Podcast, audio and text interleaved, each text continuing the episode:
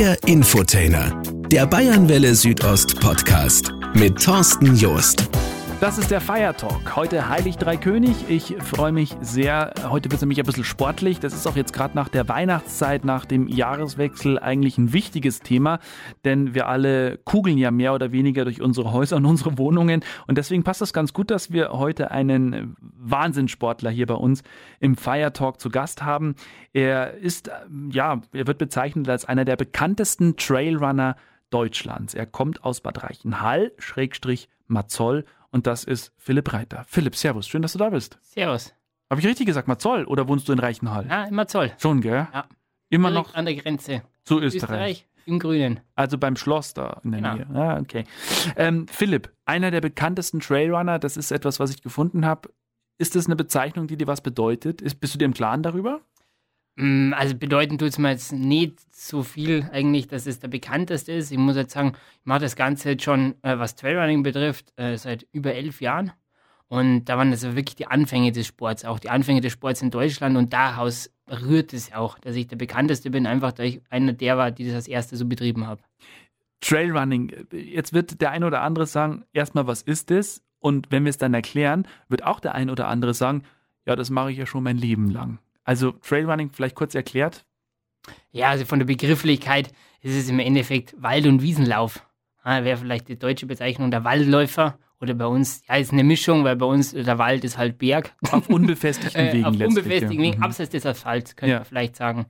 Und äh, das, die meisten, die das betreiben, äh, nennen sich nicht selber Trailrunner. Das ist halt einfach, der Begriff ist einfach in den letzten zehn Jahren so entstanden. Klingt auch cool, gell? Ja, ich finde schon. ich find schon. Ja, besser als wie Waldläufer, auf jeden Fall. Ja, Landschaftsläufer, das ist noch viel schlimmer. und ja, also bei uns, äh, ja, es geht eigentlich auf und nieder immer wieder. Äh, Man folgt im Zweifelsfall den schmaleren Pfad Mhm. und eben abseits der befestigten Wege beziehungsweise vom Asphalt weg. Ja. Und das ist schon, also ich bezeichne es immer gerne als das entdeckende Laufen. Und was der Unterschied zu, zum Straßenlauf ist eigentlich, dass diese Pace, die Kilometer und die Zeit nicht die Relevanz hat, die es beim Straßenlauf hat. Mhm. Und das kennt vielleicht ähm, ja, der ein oder andere, der regelmäßig, unregelmäßig laufen geht. Äh, an was bemisst man das, ob das jetzt ein guter Lauf war, wenn man auf der Straße läuft? Naja, meistens schafft man eine gewisse Distanz in einer gewissen Zeit. Und entweder hat man einen guten Tag, man schafft es, äh, oder man schafft es nicht, aus welchem Grund auch immer, und dann war es halt ein schlechter Lauf. Ja. Und beim Trailrunning ist das Erlebnis eigentlich anders. Also das ist einfach, man hat viel stärkeres Naturerlebnis und allein schon durch die Tatsache, dass jeder Schritt anders ist, weil der Untergrund anders ist, weil das Terrain anders ist, weil es bergauf, bergab geht ähm, und man sich auch mehr auf die Schritte konzentrieren muss tatsächlich, äh, ist es einfach jedes Mal ein neues Erlebnis. Und das ist was, was mich auch immer ganz gut vergleichen kann, ist, wenn ich kann einen Trailrun machen von einer Stunde, haben wir am Ende vielleicht auf der Uhr vier Kilometer. Das ist für einen Straßenläufer lächerlich. Da kann ich äh, nicht mehr so, ja. gehen. Wenn ich schnell gehe, bin ich schneller. Aber trotzdem war es ein cooles Erlebnis. Mhm. Ja, also äh, bei uns so der, der in Reichenhall, der klassische äh, Berg, oder wo viele auch Feierabend hochgehen oder hochlaufen, ist der Dötzenkopf. Mhm. Und da kommt man ziemlich genauso auf 4, 4,2, 4,5 Kilometer. Und ja, von dort oben super schöner Ausblick auf die Ja. Stadt zu jeder Tag- und Nachtzeit. Das ist ein Erlebnis. Ja. Dann, wenn ich da oben war, laufe ich wieder runter und sage, cool, das war einfach stark. Ja. Ja. Und das ist halt, wenn ich vier Kilometer auf der Straße war, denke ich mir, puh, das war nicht so besonders spannend. ja. Ähm, warum ist es denn in den letzten Jahren auf einmal so ein Begriff geworden, das Trailrunning? Also man liest ja von Läufen, äh, wir kommen auch später auf einige, die du ja selber auch gemacht hast. Hm, Du machst es ja nochmal auf eine ganz andere Art, was ich sehr cool finde, da reden wir später drüber. Aber warum ist das so, ja, so in geworden, so Trend geworden? Ich glaube, insgesamt, das sind mehrere ähm, Gründe dafür. Insgesamt ist natürlich ein sehr starker Outdoor-Trend äh, in den letzten, würde ich mal sagen, fünf Jahren sichtbar. Das hat sich jetzt mit Corona nochmal potenziert. Ähm, und besonders was auffällt, ähm, dass viel mehr junge Leute das auch machen. Mhm. Und ich gebe da schon ein bisschen auch, weiß der Schuld, Schuldfrage ist ja positiv, aber auch sozialen Medien, Mhm. weil das halt einfach in der, in der Szene, in den Freunden, im, im, in der Community ist es cool, wenn man am Berg geht. Mhm. Ja, Sommers wie Winters, wenn man Ja. da sein Gipfel-Selfie postet, das ist irgendwie angesagt. Ja. Und das hat sicher den Trend auch verstärkt. Und zusätzlich man, merkt man schon, dass die Menschen einfach auch einen gewissen, den Lifestyle ändern. Freizeit per se bekommt einen höheren Stellenwert Mhm. äh, und auch so dieses gesunde, ähm, ja, die, ja, dieses Healthy, äh, diese ja. Welle äh, ist zusätzlich sicher auch nochmal verantwortlich. Und das ist halt was, wo man gerade im Winter stark sieht, wenn ich jetzt sage, okay, Skifahren, das machen immer weniger Leute. Aber Skitouren gehen boomt extrem. Die mhm. wollen selber Sport machen, die wollen schwitzen, die wollen sich selber ja. anstrengen und ja. nicht bewegt werden in gewisser Weise.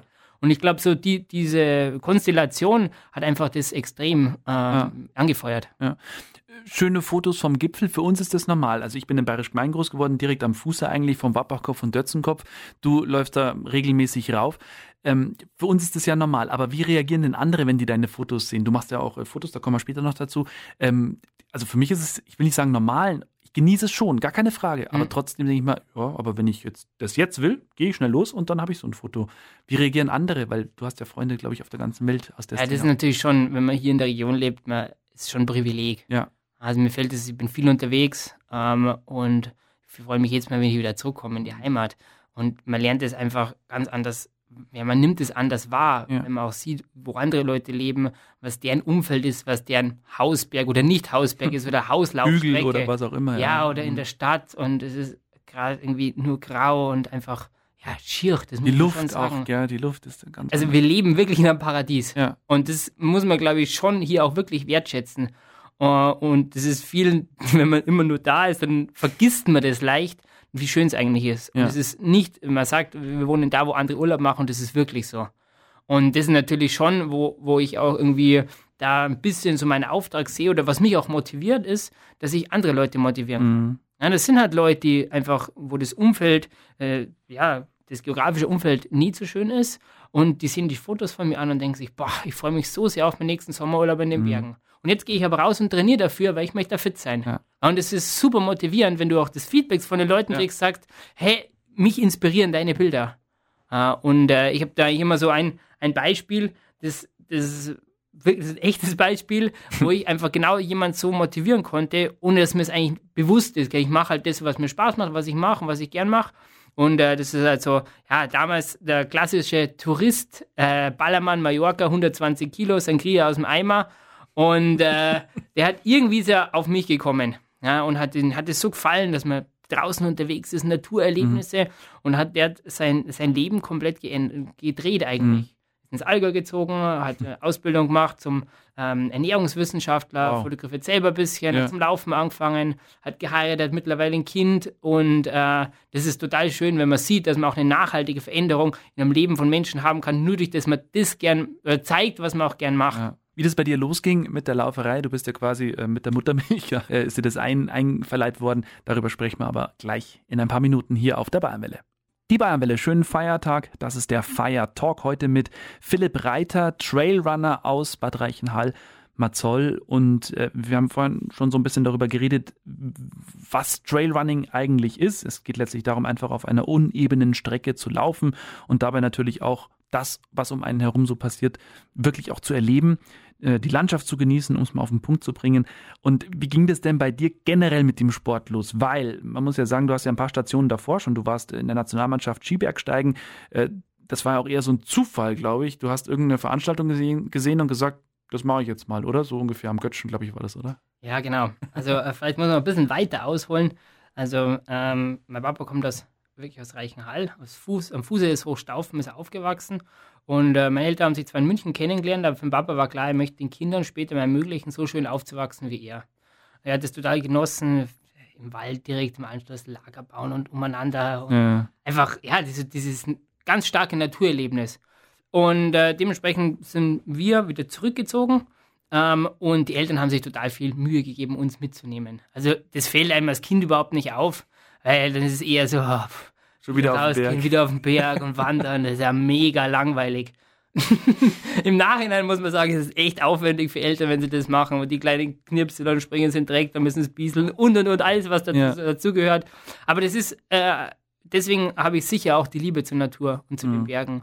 Ähm, und äh, ja, wir sind halt alles möglich, alle Spielarten, die man so machen kann. Klettern, DRV in der Familiengruppe, ähm, Radlfahren, Skitouren. Mein Papa hat damals noch weil die, die Bindungen waren zu groß. Mhm. für die kleinen Kinderskischuhe hat er noch so ähm, Kerben gefeilt, damit das ja, passt. Wahnsinn. Und ähm, ja, und wir haben einfach da ganz viele Erlebnisse gehabt. Ja. Äh, also auch draußen übernachtet, ja. Feuer gebrannt. Schön, ja. Und ja, und ja, irgendwann, wie ich schon gesagt habe, hat mich halt auch nicht mehr so interessiert und heißt so, ah, der Papa wird sich aber freuen. und ab so einem gewissen Alter kann man dann auch für sich entscheiden, sagen, nein, ich gehe nicht mit und ich will auch nicht mitgehen. Und das war halt dann eine Zeit lang, mhm. äh, wo ich mir mit meinen Späßeln was gemacht habe, ja. Computer spielen. Und irgendwann habe ich wieder Ausschreibung gesehen für Skitourenrennen am Götzen, mhm. Götzenfuchs. Götzenfuchs, ja. Und dann habe ich zu Mama gesagt, Mama, da möchte ich mitmachen. Aus welchen Grund auch immer. Einfach so. Einfach so. Ich habe keine Ahnung wieso, aber ich habe mir gedacht, ich will da mitmachen. Und dann hat sie gesagt, ja, passt, ich unterstütze dich da. Äh, du kannst ja die Ausrüstung vom Papa ausleihen. Und ähm, wir müssen aber regelmäßig darauf hintrainieren. Das heißt, zweimal die Woche müssen wir zum Götzen fahren und da hochgehen. Und äh, die Mama mich auch motiviert. Sie ist auch mitgegangen. Also es hat dann noch Spaß gemacht. Ja, ja, ja. ich habe das Ziel gehabt, dass ich da mitmache und dann war klar, du kannst das machen, aber es wäre sinnvoll, wenn wir da trainieren. Ja. Und dann bin ich meistens vorgegangen, wieder runter und dann mit der Mama nochmal hoch und nachher sind wir zu Bäcker Neumeier. Da habe ich mir was aussuchen dürfen. Das war natürlich auch ein Motivationsschub. Das glaube ich. Und äh, der Mandelbogen ist brutal gut. Weil ich heute sage immer noch gern. Und auf jeden Fall, dann habe ich das da mitgemacht bei dem Rennen. War jetzt nicht, dass ich brutal gut war oder brutal schnell, aber was mir Spaß gemacht hat, ist, weil man merkt ziemlich schnell mit der Ausrüstung, dass das ein wesentlicher Faktor beim Skitourengehen ist. Und ich habe eben die alte Ausrüstung von Papa gehabt, weil die Eltern haben auch gesagt, naja, wer weiß, wie lange der Bub das jetzt machen will werden wir jetzt nicht mhm. gleich da investieren. Und auf jeden Fall bin ich halt an Leuten vorbeigegangen mit Carbonschuhen und sündhaft tollen Sachen, aber denkt, es zählt nicht nur das Material. Schön, und du hast und, Blut geleckt. Dann. Und das hat, das hat mich total das mhm. Spaß gemacht. Ja. ja. ja. Also der Wettkampf auch an sich, oder? Ja, schon, mhm. ja. So, dass man sich auch challenged, also du, du bist am Limit und weißt, wie weit es noch ist und trotzdem pusht man sich. Und dann war Siegerehrung und da hat mich der, der Martin Dufte vom, vom Riebsport äh, gefragt, ah, Philipp, jetzt, du bist ja jetzt trainiert quasi, gell? Wird nächste Woche wieder ein Rennen. Hast nicht Lust mitzumachen? Da haben wir so gedacht, ja, stimmt, jetzt habe ich ja echt trainiert, jetzt mache ich jetzt auch noch mit. Und dann haben wir ziemlich schnell hat sich da so eine kleine Gruppe geformt. Mhm. Das war der Balzerdoni, der Rottmoser Seppi, ich und noch ein paar andere, die halt so in ähnlichem Alter waren und die halt der Feuer und Flamme waren. Und dann war es halt so, wir sind dann ziemlich schnell in die Nationalmannschaft gekommen. Das hört sich jetzt so gut an. Im Endeffekt waren halt nur wir, die das gemacht haben. Deswegen sind wir in die Nationalmannschaft gekommen. Mhm. Und war dann cool. Dann konnten wir auf einmal diese, ja, ich sag mal, die europäischen Alpenraum äh, konnten wir entdecken. Also wir haben Weltcups gehabt, wir haben Weltmeisterschaften gehabt und da sind wir gemeinsam hingefahren. Mhm. War immer mega viel Spaß, mhm. weil man gegenseitig einfach, ja, sich gepusht hat. Das war einfach ein Gaudi. Ja. ja.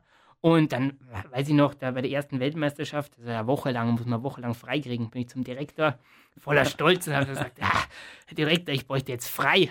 Eine Woche lang. Ja, wieso? Ja, ich fahre zur Weltmeisterschaft. das war so, wow. Toll. Und das war auch echt cool. Und wir haben das dann echt, ich, ja, viele Jahre, ich glaube, ich war vier Jahre oder so in der Nationalmannschaft, vier, fünf Jahre in der Nationalmannschaft. Und, und auf welcher Schule warst du? Ähm, Karlsgymnasium in Reichenhall. Ja. Und äh, ja, man, man merkt natürlich dann schon, auch wenn man sich mit anderen, mit äh, Leuten aus anderen mhm. Ländern vergleicht, erstmal, was ein wichtiges Learning war, ist, dass der Englischunterricht in der Schule gar nicht so verkehrt ist. Weil wenn man sich dann mit dem äh, Spanier oder mit dem Amerikaner unterhalten ja. will und du weißt, da kannst einfach nichts sagen, ist halt ja. total schade. Ja. Also das war wirklich auch eins von den Sachen, wo, wo mir auffällt, ich sage, hey, dafür brauche ich das halt auch mhm. mal. Und äh, naja, auf jeden Fall mal dann mal drauf kommen, dass wir im Sommer auch was machen müssen, um für nächsten Winter fit zu sein. es war halt auch sehr, ja, also mit, mit Trainer und so weiter, das war schon sehr, war eigentlich nicht existent, sondern wir haben uns halt ein bisschen selber organisiert. Der DRV hat ein bisschen das geholfen.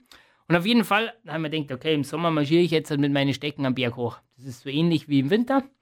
Und habe das dann auch gemacht und habe da immer diese, die, die Hausberge erkundet, mit dem Radl immer hingefahren, hochgegangen, runter und dann wieder heim. Und irgendwann ist mir einer ist an mir vorbeigelaufen. Mhm. In der Hochmaschine und der ist ohne Stecken an mir vorbeigelaufen, gejoggt. Und ich war ganz schockiert. Erstmal, der war schneller als ich, der hat keine Stecken gehabt und er ist gelaufen. Aha. Und dann habe ich gedacht, okay, das ist das nächste Level. Und da, so bin ich eigentlich zum Trailrunning gekommen. Cool. Ja. Mit der Bayernwelle geht's durch diesen Feiertag. Heute ist der Feiertalk mit Philipp Reiter. Er ist Trailrunner, kommt aus Bad Reichenhall-Mazoll war in der Skibergsteiger-Nationalmannschaft vier Jahre lang und hat sich dann irgendwann überlegt, so, jetzt äh, muss ich im Sommer auch was machen, ist blöderweise überholt worden von einem Bergläufer. Und dann hast du gesagt, so, das mache ich jetzt auch wettkampfmäßig oder war das da noch gar kein Thema? Also hast du erstmal gesagt, jetzt probier das erstmal aus. Nee, das war das Training für den Winter. Also das war wirklich das Training für den Winter gedacht. Mhm. Ähm, da ich noch gar nicht so das auf dem Schirm gehabt, Sommerwettkämpfe, dass das auch was für mich ist. Ja. Und äh, dann habe ich aber beim, beim Laufsport Tastani im Peeling, beim Stefan, habe ich dann auch Schuhe dafür gekauft. Und äh, der, der Stefan ist, ist super engagiert und äh, ist ja auch engagiert für den Verein. Mhm. Und hat mich dann gefragt, ah Philipp, schau, da gibt es Gleichaltrige, auch im Sommer, nicht nur im Winter, misst nicht da dazu. Lustige Truppe, wir trainieren da regelmäßig und fahren auf Wettkämpfe. Und ich so, ja, wieso eigentlich nicht? Kann ich mir ja mal anschauen. Und so bin ich eigentlich über den Stefan dann in, zum, zum Berglauf eigentlich gekommen. Mhm. Für mich war eigentlich ziemlich schnell ja. klar, das Flachlaufen, das ist nichts für mich. Ja. Auch, weil es war immer noch das Ziel, eigentlich Fokus war Winter, ganz klar. Ja. Und ich trainiere mit den Sommersportarten für den Winter. Und äh, ja, dann, dann war es auch so, wir haben äh, der, mein, mein Schulspezi, der Schilowski-Martin aus Einring, der äh, und ich, äh, wir haben in der Schule, halt, ja, wir haben uns halt gefunden. Wir haben irgendwie gemerkt, wir haben die gleichen Interessen und vielleicht ein bisschen gleichen Spleen. Und äh, sind zum Beispiel, wenn immer Freistunde und Pause war, ging es genau aus. Sind wir mit dem Radl von Reichenhall nach Pieting in die Boulderhalle gefahren, haben eine Stunde uns da ausgetobt und sind wieder zurück und dann ging es weiter. Für eine, eine Stunde hat es nicht gereicht, aber mit der Pause ist es auch gegangen. Ja, Wahnsinn. Und, äh, und da haben wir uns gegenseitig halt total gepusht. Und da mhm. gab es so ein Kletterbuch und da hat man sich eingetragen, mhm. wenn man war und da hat man immer gesehen, wann der andere war. Und da war es natürlich motiviert, halt äh, äh. mindestens gleich oft zu gehen wie ihr. Und dann haben wir irgendwie, aus welchem Grund auch immer, haben wir uns überlegt, ja, wir, das ging war eigentlich so, wir waren mit den Eltern in der Kletterhalle in der Strupp und dann wollten wir nachher auf den Grünstein gewandert, mhm. 600 Höhenmeter. Der Martin und ich haben gesagt, 600 Höhenmeter, der Brutalfahrt, wir machen es barfuß. da sind wir barfuß auf den Grünstein gegangen und die Eltern dann vorne weg oder hinterher. Und dann schauen wir so rüber zum Watzmann und sagen, so, boah, er schaut schon gewaltig aus, geht 2000 Höhenmeter. Martin, was meinst du, wie oft schaffen wir das an einem Tag? Philipp, schaffen wir es dreimal. Ja, dreimal schaffen wir es, probieren wir. Und dann haben wir, als erste unsere Challenge war, dass wir dreimal aufs Hocheck gehen. Aus welchem Grund auch immer, das hat irgendwie uns motiviert, das zu versuchen. Aha. Weil das ist eine normale Tagestour, gell? die Leute sind den ganzen Tag unterwegs. Und ja, dass wir das einfach mal dreimal probieren. Da haben wir uns dann unten, war noch, wir waren beide noch nicht volljährig, mhm. die Eltern haben uns hinfahren müssen, da haben wir so ein Lebensmitteldepot äh, angelegt, da stand dann so, so ja, Riegel und Smaß und Snickers und alles Mögliche. Haben wir hinterm Baum gelegt, der Martin mhm. hat so, so einen Zettel schon bitte nicht wegnehmen, wird ja. heute noch aufgegessen. und dann sind wir da dreimal hochmarschiert. Ach, Wahnsinn. Ja. Nachher sind wir beim Pizzaessen bei der Marion dann eingeschlafen, mhm. über der Pizza. Mhm, Glaube ich. Aber ja, das war eine Challenge. Wie viele ja. Stunden habt ihr dann insgesamt? Wir waren 16 Stunden unterwegs. Ja, Wahnsinn. 6000 hm, Höhenmeter. Ja, Wahnsinn. Ja.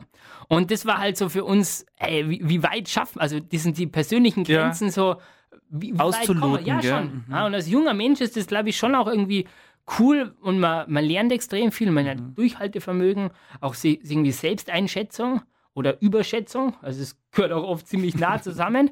und halt auch so, ähm, man, man, stärkt extrem das Selbstbewusstsein. Mhm. Wenn du sagst, okay, wir glauben, dass wir schaffen, dann machst du es, dann schaffst du das. Äh, das ist schon cool. Das ist so, boah, krass, wir haben das geschafft. Also fit sein, klar, ist wichtig, aber da oben genau. mentale Stärke ja. ist auch ganz entscheidend. Voll, voll. Und die, ähm, ja, die baut man halt auch so mit der Zeit auf. Und ja, das, das hat uns motiviert. Und äh, ich bin dann, äh, habe beim Stefan immer mehr Schuhe da gebraucht, zwangsweise. Und dann hat er mich gefragt, Philipp, Transalpin, ja, Abenteuer Transalpin, das, ist, das wusste ich schon vom Namen her, mhm. beziehungsweise dass es das gibt, er hat ja. mir schon mal erzählt. Ähm, und der Stefan ist dazu mal, das war 2010, mhm. schon fünfmal gleich mitgelaufen. Oh. Das war schon ein Urgestein des Transalpins. und äh, hat mich gefragt, Philipp, ich habe da gehört von euren Projekten, hast du Lust, mhm. mit mir mitzumachen? Mhm. Ich war da halt gerade 18 als über 18 und dann war so, okay, jetzt schaue ich mir das mal genauer an. Gell. Was das eigentlich ist, gell? Mhm. So, krass, letzte Ferienwoche, mhm. acht Tage über die Alpen, das hört sich irgendwie cool an, ja. Acht Tage über acht die Tage. Alpen. Genau, also man läuft im Team immer, mhm. hat acht Etappen mhm. und ist jeden Tag so ungefähr ja, zwischen 30 und 40 Kilometer. Dazu mal war es echt noch länger als wir heute. Mhm. Wir sind insgesamt auf über 300 Kilometer gekommen. Wahnsinn. Also fast ein Marathon jeden Tag, gell? Fast ein Marathon jeden mhm. Tag. Mit Höhenmeter. Mit Höhenmeter. Ja, Wahnsinn. Ja. Und das war im September 2010. Mhm. Und äh, ja, das war so war eigentlich so mein Start in dieses wirkliche Trailrunning. Mhm. Weil ich muss man auch dazu sagen, ich habe dann zeitweise auch zwei Saisonen gemacht, also mhm. Winter und Sommer. Und das, das zehrt schon. Also man ist halt viel unterwegs und auch vom Kopf her, du musst ja immer ja. fit sein. Ja. Ähm, und zusätzlich, ich habe so, wenn es kalt ist, so eine Art Belastungsasthma. Mhm. Also, wenn man es wirklich hat, ist es auch nicht lustig, Ja. weil du halt einfach nach dem Rennen, wenn es kalte Luft hast und hustest und hast halt irgendwie, meinst, die Lunge kommt hoch. Mhm. Äh, und das war dann für mich auch ein Grund, wo ich dann gesagt habe, mir macht eigentlich das Laufen total Spaß. Ja, auch längere Distanzen äh, und technisches Terrain. Und mit dem Winter, das funktioniert eh nicht so gut mit der Lunge. Ich glaube, dass es dauerhaft auch nicht gut ist. Hm. Deswegen war eigentlich so 2010, dann nach 2010 dann der Shift langsam Richtung Ja. Sommersport. Hier ist die Bayernwelle. Das ist der Fire Talk heute mit Philipp Reiter, Trailrunner aus Bad Reichenhall, Mazoll, auch einer der bekanntesten Trailrunner Deutschlands, der wirklich äh, ganz verrückte Sachen gemacht hat. Äh, verrückt deswegen, weil das, was du vorhin erzählt hast mit, äh, mit 300 und schlag mich tot Kilometer über die Alpen, das ist schon eine Nummer. Als du das gemacht hast, wie ging's dir danach? ja, währenddessen war schon mal. Oder währenddessen, ja. Das war gerade der erste Tag, da ging es irgendwie von Ruhpolding bis nach Reit im Winkel. Nein, bis zum Pillersee ging es. Und äh, ich kam ins Ziel und habe mir dann so gedacht, scheiße, es sind noch sieben Tage, ich habe keine Ahnung, wie ich das überlege. Und auf Nacht ist immer Pasta-Party, da geht man dann hin und ich bin Ja. dem Bett liegen geblieben, habe zum Stefan gesagt, er soll mir irgendwas zum Essen mitnehmen. Aber ah, man regeneriert sich dann schon, gerade wenn man jung, jung ist. Dann, dann ging das eigentlich recht gut. Ja. Es war irgendwie echt cool, das so äh, zu erleben. Aber da, da muss ja alles stimmen. Also klar, Ausrüstung muss stimmen und aber auch die Ernährung schon im Vorfeld. Schon, ja. Also Mhm. ich habe das dann auch, das ist ein, ja, das ist ein totaler Learning-Prozess und da ist jeder auch individuell. Und das ist, finde ich, auch wichtig, dass man, klar, man kann sich da einlesen, man kann vielleicht einen Coach sich nehmen, aber schlussendlich muss man die Erfahrungen selber machen, weil eben jeder Körper anders funktioniert und Ernährung ist natürlich ein großer Punkt, weil man muss sich überlegen, die Mengen an Kalorien, die man da verbrennt, ähm, muss man irgendwie wieder einessen. Und beim Laufen ist es schon so, durch das, dass man, wenn man lauft, das ist ja wie in so einem Shaker. Mhm. Äh, und äh, wenn man da Sachen nicht verträgt oder nicht so gut verträgt, dann ja, ist einem immer schlecht und man hat irgendwie leicht Magenschmerzen und so weiter. Und das ist halt, wenn man Leistung bringen will, ziemlich schlecht. Ja. Und äh, ja, ich habe für mich halt ein paar so Sachen rausgefunden. Zum Beispiel, ich esse gar keine Gels. Das Mhm. Finde ich, für mich persönlich ähm, ist mir das zu riskant, weil du beim Zuckerlevel extrem spielst. Dann ich mal gern lieber, sag ich mal, echte Nahrung, total gern Datteln und Nüsse. Und auch so, so Sportdrinks oder wo halt viel so Zucker drin ist, nehme ich auch nicht. Mhm. Also nur was, so ein bisschen Salz, wenn es warm ist. Ja. Und das sind so meine Sachen, die über die Jahre, wo man so wieder versucht. Ja. Und äh, ja, und sonst, äh, was Ernährung betrifft, einfach viel essen und ausgewogen. Ihr seid dreimal den Watzmann rauf und runter. Ähm, zählt das mit zu den härtesten Sachen oder dann schon eher sowas wie der Transalpin ran oder gibt es noch was ganz, was Das war ganz ja anderes? also der Start. Das war tatsächlich nur der Start. Das war der Start von, von den Sachen, ja. Also ich glaube, fast das Härteste, was ich bisher so gemacht habe, war eigentlich die Alpenüberquerung. Mhm. Äh, Wir sind 2018 im Frühjahr, Mhm. mit dem März gestartet, ähm, von Wien bzw. Rax bei Wien bis nach Nizza. In 36 Tagen mit den Tourenschienen über den Alpen. Das Ganze ähm, lief unter dem Namen Red Bull Der lange Weg. Mhm. Ein Team von sieben Sportlern. Fünf haben es geschafft, Mhm. anzukommen. Und das war schon, also es war bisher die krasseste Sache eigentlich, weil jeden Tag, wirklich jeden Tag sich zu motivieren, egal wie das Wetter ist, wie, egal wie die Bedingungen sind, was Schneebedingungen, was Lawinebedingungen sind, Routenfindung. Ähm, und du wusstest, jeden Tag musst du einfach das Pensum schaffen. Das heißt, ihr habt da auch übernachtet da oben. Klar. Wir ihr seid nicht Camper runter, oder? tatsächlich, Mhm. doch, wir hatten Camper Mhm. und haben quasi den Campern in der Früh gesagt, wo wir auf Nacht sein wollen. Mhm. Und so hat es quasi die Strecke definiert. Und das hatten damals schon ähm, 1976 Mhm. die Österreicher gemacht. Also von denen ist die Leistung nochmal unglaublicher, Ja. Weil wir mit den modernen Mitteln, ähm, den Wundern der Technik in Sachen Navigation, Ausrüstung, äh, haben wir schon unsere Probleme gehabt. Ja.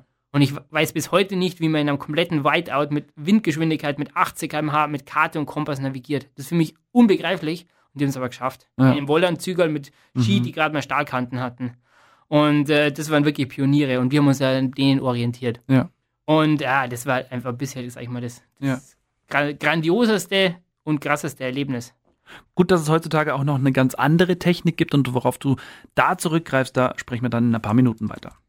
Mit der Bayernwelle geht es durch diesen Feiertag. Heute ist Heilig Drei König und äh, bei uns der Fire Talk mit Philipp Reiter aus Bad Reichenhall-Mazoll. Er ist Trailrunner. Er hat ähm, coole Sachen gemacht. Er hat die Alpenüberquerung gemacht in 36 Tagen. Und du hast vorhin ja schon erzählt, äh, das war in den 70ern schon mal, dass da vier Österreicher unterwegs waren. Die mussten da mit Kompass durch. Heutzutage Gibt es die schönen Sportuhren? Hat euch das geholfen? Nutzt Ja. du das? Muss man das nutzen in deinem Sport? Äh, das kommt jetzt darauf an. Also Mhm. so ein Projekt macht es auf jeden Fall Sinn. Ähm, Gerade beim Skitouren gehen ist schon so, man ist halt äh, irgendwie, also das haben wir einfach in Erfahrung gebracht oder am eigenen Leib erlebt. Whiteout. Kann dort auch schnell kommen, es zieht der Nebel auf und Mhm. du weißt einfach nicht mehr, Wo wo, oben und unten ist, Mhm. wo du hin musst. Mhm. Und wenn du am Gletscher bist, du weißt, irgendwo sind Abbrüche, es sind Gletscherspalten und dann kann ich einfach track back und ich gehe genau die, der Mhm. Route, auf der gehe ich zurück, Ja. wo ich hergekommen bin. Ja. Hattet das ihr ist das? schon, Ist das passiert? ja, Schon. ja. Also Whiteout ist, du, du weißt nicht mehr, wo oben und unten ist. Du fahrst und weißt nicht, fahre ich jetzt, liege ich jetzt? Mhm. Oh, das ist schon total, also es ist schon echt beängstigend. Ja. Weiter noch in der Nacht. Mhm. Ähm, und ja, das ist schon äh, eins von den Wundern der Technik auf jeden Fall. Ja. Und das ist ja echt nicht groß. Na, stimmt. Das ist nicht mehr groß. Du schaust einfach auf die Hand. Es gibt ja auch, glaube ich, so Offline-Karten, äh, wo du dann nachlaufen kannst und so. Und das ist natürlich schon, schon etwas, das macht dann nochmal viel mehr Spaß. Also mir zum Beispiel wird das noch viel mehr Spaß machen. Ähm, du bist also da nochmal so zum, zum Skibergsteigen zurück. Ist das weiterhin Teil deines Lebens oder mm, du, du hast ja, glaube ich, mal in einem Interview gesagt, du nutzt es jetzt umgekehrt, die Winterzeit, um dich für den Sommer vorzubereiten. Und früher war es ja umgekehrt, gell? Genau, das, das stimmt so. Bei mir ist, sag mal, ich bin jetzt wieder im nächsten Step auch. ähm, ich tue total viel fotografieren. Mhm. Ähm, und ja, ich mache total gerne Skitouren. Also ich bin extrem motiviert auch für die Saison, habe auch wieder ein paar Projektideen. Ähm, und ja, das Winter ist halt nochmal ein bisschen mehr, also man sagt ja, die, die Freiheit in den Bergen und man ist halt nicht auf dem Weg festgelegt. Mhm. Also das ist halt, man kann, wenn die Bedingungen passen, überall hochgehen, überall runterfahren, weil der Ja. Schnee ja quasi alles homogen macht. Mhm. Und das ist schon stark. Also, Ja. und das ist irgendwie was, was mich schon fasziniert. Ähm, ich kann den ganzen Tag unterwegs sein, meinen kleinen Rucksack, da mit ein bisschen was zum Essen, ein bisschen was zu trinken, mein Fotoapparat und das reicht mir. Okay, und am Ende des Tages fahre ich zurück äh, ähm, und bin daheim und denke mir so, krass, das war einfach ein irrer schöner Tag. Also die Einfachheit von dem Ganzen, das ist auch immer was, was, was mir einfach total Spaß macht. Es, es muss gar nicht so viel sein, gell? nee. Und vor allem bei uns ist ja wirklich so, du gehst aus der Haustür raus und bist quasi schon mittendrin. Lawinen und sowas, ist das ein Thema bei dir im Kopf? Ja, auf jeden Fall. Mhm. Ähm, das, ähm, also ich war noch nicht unter Lawine, aber in der Lawine. Mhm. Und das ist was, wo ich am Anfang auch mir gedacht habe, ja, wenn die Lawine kommt, dann fahre ich einfach weg. Mhm. Mit die Ski, totaler Quatsch. Also Mhm. du hast keinen Auftrag mehr. Wenn das Mhm. anfängt, unter dir zu beuteln, bist du dem hilflos ausgeliefert. Was hast du da gemacht in der Situation? Ähm, bei mir war es so, es war zum Glück jetzt nicht der ganze Hang, Aha. sondern es war so nur eine Flanke Mhm. und da war ein Auslauf, der Okay. relativ bald gekommen ist. Ja. Und ich bin quasi auf so einer Scholle noch stehen geblieben Aha. und die sind nicht gleich gebrochen. Okay. mir jetzt quasi nicht reingezogen. Und dann wäre jetzt eh nichts passiert, aber einfach dieses Gefühl, unter dir bröckelt alles ist und du kannst nichts Bist mehr machen. gell? Hilflosigkeit. Mhm. Und das war für mich schon so, dass ich sage, okay, also ich möchte einfach nichts riskieren, Mhm. in keinster Weise.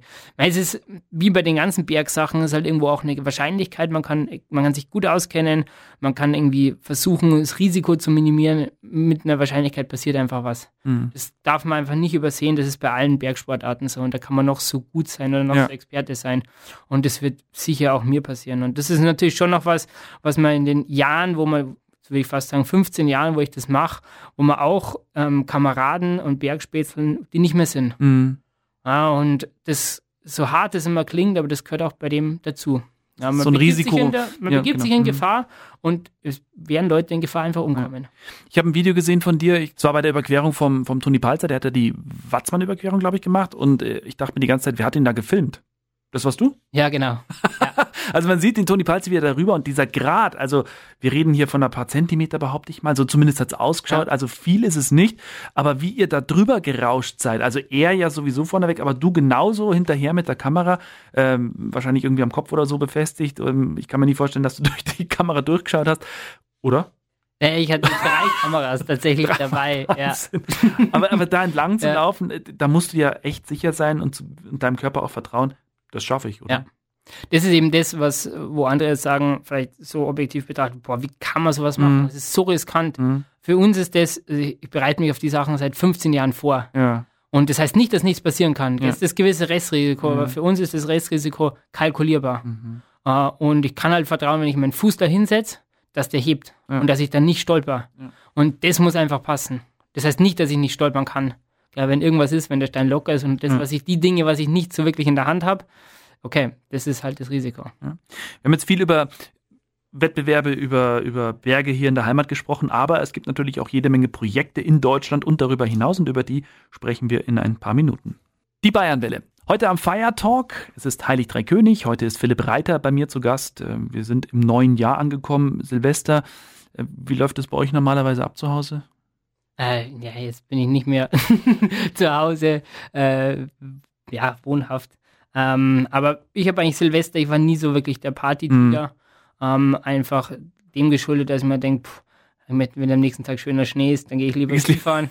Also wenn ich irgendwie mit viel Kopfweh und schlechten Magen irgendwie ja. vegetiere, äh, ganz einfach dem verschuldet. Das heißt aber ja. nicht, was ich gerne mache, ist schon, dass man einfach mit Spätzle zusammensetzt ja. und einen netten Abend Und gemütlich verbringt. einfach. Genau, mhm. ja, muss man jetzt nicht eskalieren lassen. Wenn dann irgendwie, wenn es lustig ist, dann geht es eh oft in eine Richtung, wenn nicht, dann nicht, ist auch in Ordnung. Also ganz entspannt. Wenn man sehen möchte, was der Philipp Reiter schon alles so gerissen hat in seiner Karriere als Trailrunner, einfach mal bei YouTube. Da gibt es so viele Videos und ich bin da natürlich auch über einen gestolpert, weil ich die Insel auch kenne. Das ist äh, der Transvulkanier. Jetzt im Moment ist es eher schwierig dort, weil da der Vulkan ausgebrochen ist. Aber du hast ihn gemacht. Ähm, mit welchem Hintergrund? Einfach weil du gesagt hast, das ist auch sowas, was ich einfach machen möchte? Oder was war die Idee? Ja, es gibt ein paar so Rennen in der mhm. Szene, wo man einfach so ein Must-Do. Das muss man gemacht haben. Das muss man einfach machen. Mhm. Die Erfahrung muss man einfach haben. Und es war auch der Transvulkanier, mhm. ist nach wie vor noch. Und ich bin dreimal gelaufen. Mhm. Ähm, mein Ziel war eigentlich immer unter acht Stunden und die Top Ten. Ich habe es immer ganz knapp verpasst. Also auf den Kanaren muss man dazu Auf den Kanaren, mhm. ja. Und es ist immer Anfang Mai, eigentlich doch mhm. recht früh im Jahr, für das ja. das fast 80 Kilometer sind. Und es ist halt brutal heiß. 80? Äh, 80. An ja. einem Tag? Genau. Ja, also das Nur für mich zur Info, dass ja, ich das Das 80 Kilometer und 4.500 Höhenmeter. Und es ist einfach die Hitze. Also es ist die Trockenheit von dieser Vulkaninsel. Und ich sage mal so, für Mitteleuropäer, die irgendwie noch aus dem Winter dann kommen, dieses Frühlingserwachen eigentlich eher haben äh, im Mai und dann eigentlich in den Hochsommer geworfen werden, ist es halt auch schon echt hart. Und die Leute, die das halt nochmal seriöse betrieben haben, waren da teilweise echt drei, vier Wochen vorher da. Zum Akklimatisieren. Akklimatisieren. Mhm. Das habe hab ich nie gemacht und ich denke schlussendlich auch, dass das mit ein Grund war, wieso das nie so richtig gut funktioniert hat. Aber ich meine, du bist ja da bei deinem ersten Mal, wenn das Video, glaube ich, war von deinem, von deinem ersten Mal, gleich mal Zwölfter geworden, oder? Ja. Das ist ja schon. Mein, ich meine, da so waren. Um die zehnten Platz. Ja, genau. Also es waren zweieinhalbtausend Läufer, glaube ich, sind das, oder ja. wie viel sind das? Und, und du bist da relativ unbedarft hin. Du bist äh, angereist, dann auch noch mit Schwierigkeiten, hast am Tag vorher, glaube ich, nochmal so ein Einlaufen gemacht und dann ging es morgens los Voll. und den ganzen Tag unterwegs. Ja ich glaube, im Start ist noch im Dunkeln, an dem. Sieht ja auch geil aus, ne? wenn da alles mit der Stirnlampe da. Schlange und so, ja, schaust schön, ja. Druck und so. Das ist ja auch, und dann kommen wir morgen Aufgang, ist mm. Vulkan schon ja. über zum Teide, ja. in den Wolken so ja, rauskommt. Das ist schon, das ist, die Stimmungen sind schon cool. Und die nimmt man auch wahr, wenn man Wettkämpfe Das wollte ich gerade fragen, ob du da überhaupt äh, ja, schon. den Kopf hast. Vielleicht nicht so, aber man nimmt es schon wahr. Ähm, klar, man hat sich irgendwie dann, okay, jetzt geht's hoch, das geht runter, Streckenprofil hat man im Kopf und so Zeit und, und schaut natürlich, was die Konkurrenz macht. Und ja, und vor allem beim Transvulkanier ist so, man hat halt vom höchsten Punkt der Insel, ähm, hat man 2600 Höhenmeter Downhill. Wow. Ja, und das geht zu die Zeit bei uns noch nicht. Ja. Und das zerstört dich komplett. Und dann mhm. ist es so, du kommst an, da in der Tassakorte, unten am Strand.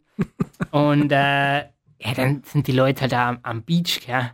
Trinken da irgendwie und Eis essen und du bist komplett zerstört und hast dann noch sieben Kilometer und 400 Höhenmeter hoch. Krämpfe wahrscheinlich. Oh, hey, und am liebsten wird sich unten hinlegen und sagen so, ich bin jetzt mal aus und dann musst du echt dich noch mehr hochquälen. Das ist da so.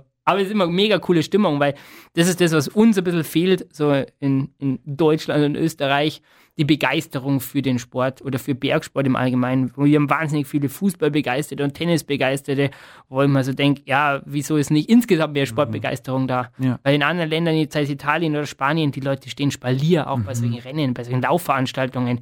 Und das ist, das macht ganz was anderes mit dir. Ja? Und dann kommst du an und du wirst ja gefeiert. Und so bei uns sind zwei Wanderer, die sagen so, äh, Warum, warum so schnell? Am Berg lauft man nicht. ja. Es gibt aber noch ähm, andere Projekte, die du gemacht hast und äh, ein ganz spannendes, da reden wir in ein paar Minuten drüber. Die Bayernwelle, heute am Feiertag und äh, das ist Feiertalk-Zeit hier bei uns. Wir haben Philipp Reiter zu Gast, er ist der bekannteste Trailrunner Deutschlands, hat äh, den Transvulkanier gemacht auf La Palma, er hat den Transalpin Run gemacht, das sind äh, gut 300 Kilometer über die Alpen, also äh, sensationelle Geschichten. Und dann gibt es aber auch Videos von dir und Projekte, wo ich sage, Also auch von dem Video, als ich das gesehen habe, dachte ich mir, cool, ihr seid nämlich mit der, äh, ihr seid nämlich die, die ehemalige Grenz, Grenze entlang von Deutschland. Wer kommt auf die Idee? Kam da jemand auf dich zu? Ist es deine Idee? Und warum? Das sind 1200 Kilometer gewesen. In 1400. 1400, Entschuldigung, ja. 1400. Ja, das war meine Idee tatsächlich. Also ähm, 2019 war der 30. Jahrestag mhm. äh, vom Mauerfall. Ja. Mhm. Und dann ist das Thema natürlich sehr in den Medien rumgegeistert. Geistert kann man vielleicht nicht sagen, aber es sehr, war doch sehr populär und mhm. man denkt, eigentlich spannend. Gell? Ich kenne das nur aus dem Geschichtsunterricht. Ich meine, wenn man bei uns sich die Deutschlandkarte anschaut, wir hier fallen rechts unten raus. Also wir sind ganz im Süden. Und da ist der Norden nicht nur geografisch weit weg, sondern auch so von der Einstellung. Mhm. Ich glaube, das kann man schon sagen. Also die, die Begrifflichkeiten, die es für uns, bei uns gibt von Norddeutschen, sind oft nicht so nett. Und ich habe mir gedacht, das ist irgendwie schade, ähm, ich habe so wenig Bezug dazu. Mhm. Und das ist, obwohl das schon so lange, also so lange ist es ja nicht her, wenn man jetzt auf den Zeitstrahl ja. betrachtet, aber in 30 Jahren äh, ist trotzdem noch Ost und West ist trotzdem sehr präsent, nach wie mhm. vor noch. Uh, nicht nur, weil wir noch ein Soli auf der auf dem Gehaltstitel draufstehen haben.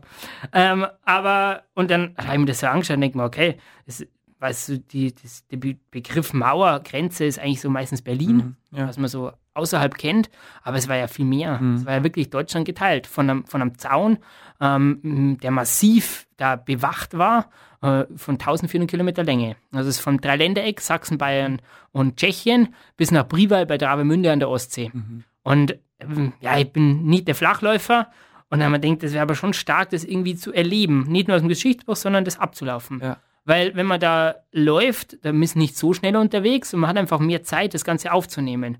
Und dann wir gedacht, boah, 1400 Kilometer bin ich ewig unterwegs, kann ich vergessen. Ich frage einfach Leute, die das mit mir machen, weil da machen wir Staffel draus und dann ist es mhm. auch human für meine Flachläufer-Skills. Und ähm, ja, ich bin für, für Salomon ähm, gelaufen als Athlet, mittlerweile immer mehr hinter die Kulissen auch gewandert und arbeite im Schwarzmarketing und habe mein Athletenteam und habe mir gedacht, stark, machen wir das doch mit denen. Und es war einfach eine super nette Gruppe. Mhm. Also wir sind ungefähr zehn Leute ähm, und ganz gemischtes Alter, aber eher jünger, eher die Leute, die das nur aus dem Schulbuch kennen, aber auch Leute aus dem Osten, Leute aus dem Westen, paar Quoten-Österreicher. Mhm. die braucht man immer, Die ja. war auch. Und also es war einfach wir haben das als Staffel gemacht und die Leute, die quasi nicht gelaufen sind, haben mehr oder weniger Geschichtsunterricht bekommen. Da sind total viele Museen, Gedenkstätten, alte Mauerreste und das wird einfach total greifbar. Wir haben Zeitzeugen getroffen, Leute, die uns erzählt haben, was über Flucht, Soldaten, mhm. die an der, an der Grenze waren, die bewacht haben und einfach diese Geschichten da gelauscht. Und dann hörst du das und das haben wir im November gemacht und da ist die, die, die Stimmung passt irgendwie auch dazu. Ja. Also es ist düster, ja. es wird früh dunkel, es ist kalt, es ist viel geregnet und du hast es im Kopf und dann laufst du diese Plattenwege, das ist extrem unangenehm. Das ist mhm. quasi, wo die Grenzwachen ja. gefahren sind. Das sind wie so Rasensteine, die Aha. Kilometerlang parallel da so laufen. Wo du aufpassen musst, ja. Du, man mhm. knickt immer so ein, mhm. äh, mega unangenehm. Aber du hast dann einfach Zeit, darüber zu Gedanken zu machen. Und das ist schon eins von, von den Dingen, was wir, glaube ich, mitgenommen haben, ist, ähm, die, diese Demokratie, was wir äh, heuer das Privileg haben, ja, also gerade was jetzt vereintes Europa, offene Grenzen sind, es war jetzt kurzzeitig mal wegen der Corona wieder geschlossen, zu Österreich konnte man nicht zum Tanken rüberfahren, da wird einem das wieder bewusst. Ja. ja aber ich fahre, ich kann jetzt von heute sagen, ich fahre nach Portugal mit meinem Auto, muss eigentlich nichts beachten, kann da sogar mit Euro zahlen und mein mhm. Handy funktioniert. Mhm. Und die Dinge, die sind nicht selbstverständlich. Ja. ja. und das ist bei der jungen Generation, ähm, ist das einfach überhaupt nicht auf dem Schirm. Das ist so selbstverständlich und so lange, dass wir keinen Krieg hatten in Mitteleuropa, das ist einfach, wenn man auf die Geschichte zurückschaut, ist es einfach wirklich ein Privileg. Ja. Und es ist immer noch in der Verantwortung von jedem Einzelnen, dass man daran auch weiter arbeitet, dass es so bleibt. Und das Einfache ja. ist, dass man sich einfach politisch bildet, wählen geht und sich da engagiert, dass das so bleibt. Ja. Und das war wirklich für uns eins von diesen Learnings, da an dieser Grenze zu sagen, hey, wir wollen doch eigentlich, dass das so bleibt, wie es jetzt ist. Ja. Und das sind natürlich auch so Botschaften, die wichtig sind, die ein, ein Trailrunner in die Welt streut. Und dafür nutzt du äh, natürlich auch Social Media. Ja. Wie wichtig ist das jetzt auch, äh, gerade in Bezug auf Sponsoren oder auch für dich persönlich, ähm, wie viel Bedeutung misst du dem bei oder musst du ihm beimessen? Mm, also jetzt ist so, dass ich mich quasi selber kontrolliere von der mm. Marke. Mehr oder weniger. Also es ist so, das ganze Thema Social Media, Influencer, Ambassador, Athlet, das ist sehr zweischneidig ja. und sehr kontrovers. Und äh, es hat, sage ich mal, für einen selber Vorteile, hat auch viele Nachteile. Man braucht sehr viel Zeit. Ähm, und man kreiert ein Bild von jemandem, das, das ist ein Bild. Das heißt mhm. nicht, dass das die Realität ist. Ja. Und ich glaube, dass es grundsätzlich ein sehr großes Problem in der Gesellschaft ist, dass man ähm, an diesen Bildern, wo ganz viel Fake dabei ist, sich entlang handelt und das für die Realität nimmt und dann mit seinem eigenen Leben oft unzufrieden ist. Weil ich sehe nur Highlights von anderen Menschen, die ich gar nicht wirklich kenne. Und da will ja keiner wissen, ob du krank bist oder ob es ja. dir schlecht geht. Das ja. interessiert ja keinen. Es sind nur Highlights. Und die Summe der Highlights so kreiert ein komplett falsches Bild. Und lässt dann auch, wenn man auf sein eigenes Leben blickt, das ganz verzerrt dastehen. Und mein, ich meine, ich mache das gern und wir hatten es eingangs, dass es auch sehr äh, viele Leute inspiriert. Also ich mache gern Fotos, ich bin Fotograf und zeige das auch gern und zeige ja. gern, was ich mache. Und ähm, ich glaube, der Unterschied ist, mache ich jetzt Dinge, damit ich es zeigen kann oder mache ich die Dinge sowieso und zeige es. Das ist ein gravierender Unterschied in der Einstellung, mhm. ob man es macht oder nicht. Und äh, ja, irgendwie ist das auch ein schönes Tagebuch, Social Media. Ja. Und ich finde es schon immer krass, wenn man so eine Reichweite äh, anschaut, stelle mir das dann so eine Stadt vor mit so vielen Menschen, das sind schon echt viele Menschen. Das stimmt schon. Ja, also man hat da schon auch einen Einfluss, man kann ja. auch sehr positiv nutzen. Ja. Haben wir ja eingangs auch gehabt, die Geschichte von dem äh, Mallorca-Reisenden, der jetzt äh, irgendwie Sportler ist und, und nicht mehr 120 Kilo ja. auf den Hüften hat. Sehr schön. Das ist der Fire Talk. Hier ist die Bayernwelle heute an Heilig Drei König. Trailrunner Philipp Reiter ist bei mir. Er ist Botschafter ähm, für, für, für Sportmarken unter anderem. Und ich dachte eigentlich, dass du Lehramt studiert hast. Und jetzt sagst du gerade, ist nicht mehr. Ja, ich habe in Salzburg Lehramt studiert für Gymnasium, ja. Mathe und Biologie und äh, habe sogar schon das zweite Schulpraktikum gemacht. Also warst du kurz vorm Ende, gell? War schon kurz vorm Ende. und naja, wie ich schon vorher gesagt habe, ich bin bei Salomon als Athlet zur Marke gekommen und dann immer mehr, auch durch eine langwierige Verletzung, hinter die Kulissen mhm. gekommen mhm. und habe da, das ist einfach gewachsen, es ist ja, entstanden und habe da immer mehr gemacht, weil es mir Spaß macht und irgendwann war halt die Frage, ja, was will ich jetzt eigentlich machen, mhm. was will ich später machen? Und man kann nicht alles machen. Ja. Also ich glaube, dass es mir auch Lehramt extrem viel Spaß gemacht hat und habe mich einfach dann für einen anderen Weg entschieden. Völlig okay ist. Und was genau machst du jetzt bei Salomon? Also wie kann man das bezeichnen? Genau, im Sportmarketing, mhm. alles was Events, Kooperationen, mhm. Athleten, Ambassadoren, ähm, sowas anbetrifft und äh, das aber auch ja. selber noch Botschafter eigentlich, genau. oder? Weil du machst ja Rennen nach wie vor. Also genau, Rennen weniger. Ich tue eben viel fotografieren, mhm. viel, fotografiere auch viel Rennen und laufe halt damit. Und, und so Projekte auch einfach. Ja. Genau, ja. Mhm. Cool. Ähm, ja, du hast aber darüber hinaus natürlich noch, noch ein anderes Geschäft. Ich glaube, das ist sogar ein Familienbetrieb, oder? Kann man das so sagen? Ja. Mhm. Ja, also wir haben die Marke Chua.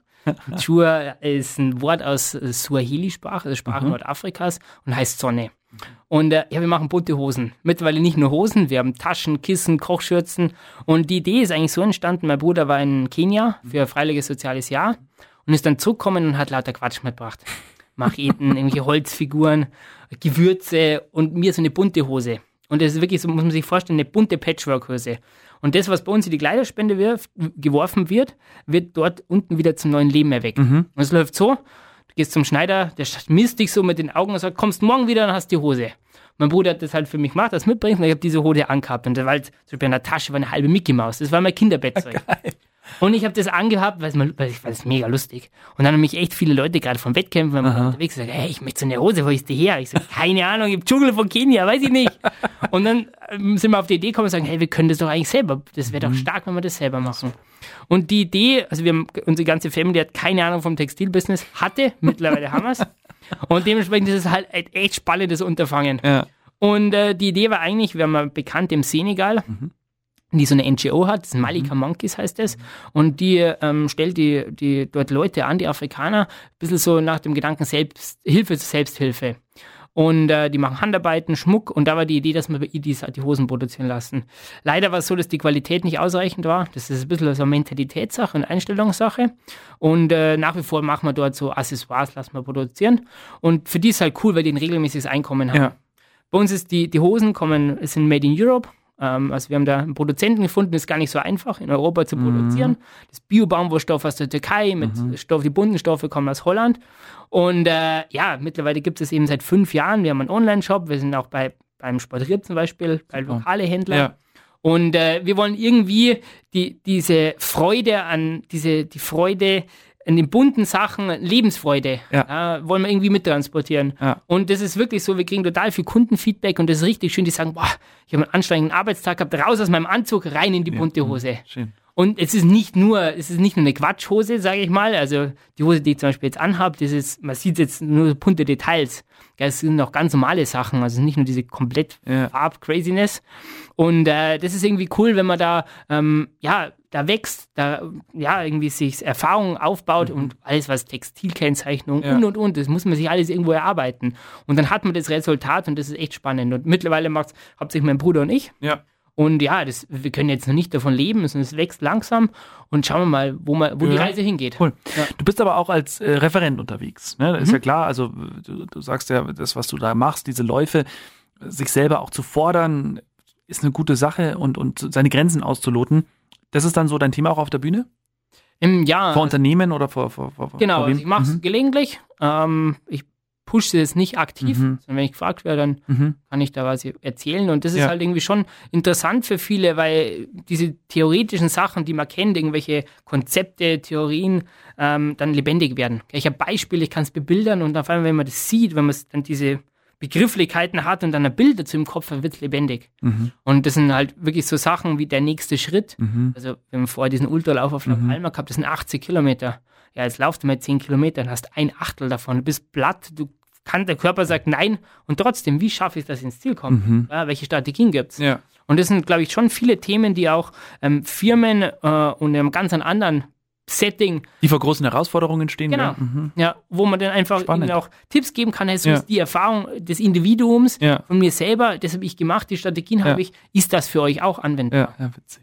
Super. Schöne Sache.